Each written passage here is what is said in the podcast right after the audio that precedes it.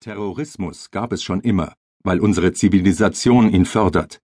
Terrorismus entsteht aus dem Hass auf das eigene, weil unsere Kultur uns dazu bringt, unsere Menschlichkeit als Schwäche zu erleben und sie deshalb verwirft. Schon die Terroranschläge vom 11. September 2001 und die damit verbundene Ermordung mehrerer tausend Menschen machten deutlich, dass es unter uns Menschen gibt, die das Leben verachten und sich dem Tode verschworen haben. Die Anschläge waren kein Indiz dafür, dass wir es plötzlich mit einer größeren Anzahl solcher Gewalttäter zu tun haben. Es gab diese Menschen schon immer. Ihre Sehnsucht nach Tod und Zerstörung offenbarte sich im antiken Rom genauso wie in den Nazi-Verbrechen und anderen Massakern der Neuzeit. Im Kongo, in Mexiko, im ehemaligen Jugoslawien.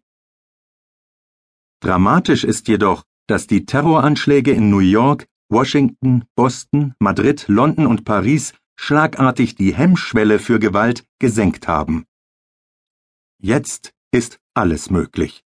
Nicht nur, weil es plötzlich so viel mehr denkbare Möglichkeiten gibt, Tod über die Menschheit zu bringen. Erschreckend ist vor allem, dass die Selbstinszenierung der Gewalt ein so gigantisches Ausmaß angenommen hat. Schon Walter Benjamin wies darauf hin, dass Hitler sich und seinen Größenwahn dem deutschen Volk als ein Theaterspektakel verkaufte. Benjamin erkannte, dass der Faschismus die Ideologie nur benutzte, tatsächlich aber keine Ideologie war. Vielmehr ging es darum, dem Volk durch eine Inszenierung von Posen, die Herrschaft oder Pflicht und Gehorsam ausdrückten, eine Identität zu geben. Menschen, die über keine wirkliche Identität verfügen, brauchen das politische Spektakel, um sich vollständig und intakt zu fühlen. Den eigentlichen Kern jeglichen Terrorismus bildet die Pose eines Herrenvolkes. Dahinter steht eine innere Leere, die ihre Ursache darin hat, dass sich keine Identität bilden konnte, die im Mitgefühl für den anderen wurzelt. Wenn ein solches Fundament fehlt, entsteht eine Identitätsstruktur, die nur auf Identifikation mit Autoritäten und auf Gehorsamkeit beruht und die Entwicklung einer wirklich eigenen Identität verhindert.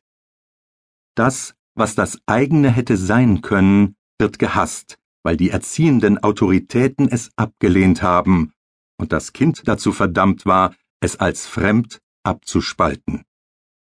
Die Lehre, die solche Menschen empfinden, macht sie mehr als andere empfänglich für die Inszenierung von Spektakeln, weil diese ihnen das Gefühl geben, mit Stärke und Macht vereint zu sein. Der englische Psychoanalytiker Donald Winnicott beschrieb solche Menschen als krank und unreif, da ihre Identifikation mit strafenden Autoritäten die Selbstentdeckung, also eine eigene Identität, verhindert. Es gibt keine Selbstbestimmung, sondern nur eine Vermassungstendenz, die sich gegen Individualität richtet. Es fehlt ihnen an Ganzheitlichkeit. Sie können innere Konflikte nur außerhalb ihrer selbst lokalisieren. Ihre Ängste und Hassgefühle bekommen sie nur in den Griff, indem sie sie auf äußere Feinde projizieren. Indem sie andere töten, projizieren sie diesen Selbsthass. Durch die Medien bekommen solche Attentäter ein großes Publikum für ihren Tod. Auf diese Weise wird ihr Tun zu einem gigantischen öffentlichen Spektakel, das ihnen das Gefühl verleiht, großartig und lebendig zu sein, wobei der eigene nahende Tod gar nicht mehr wahrgenommen wird. Die Gewalt und ihre spektakuläre Inszenierung werden zum Lebenszweck. Das Leben selbst wird dabei aber genauso verleugnet und verneint wie der Tod.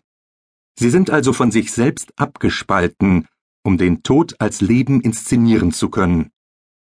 Es ist diese Selbstzerstörung, die allen terroristischen Akten gemeinsam ist. Wir neigen dazu, ihre Ideologie als die Motivation zu interpretieren, weil wir unser Tun mit rationalen Beweggründen erklären. So führen wir jedoch nur uns selbst an der Nase herum, um nicht zu erkennen, dass es nicht um abstrakte Gedanken geht, sondern um Todessehnsüchte, die einem leeren Selbst dazu dienen, vor dieser Leere davonzulaufen. Die in unserer Kultur übliche Betonung der Intellektualität verführt uns und verneint dabei, dass sie eine Trennung von Gefühlen bewirkt.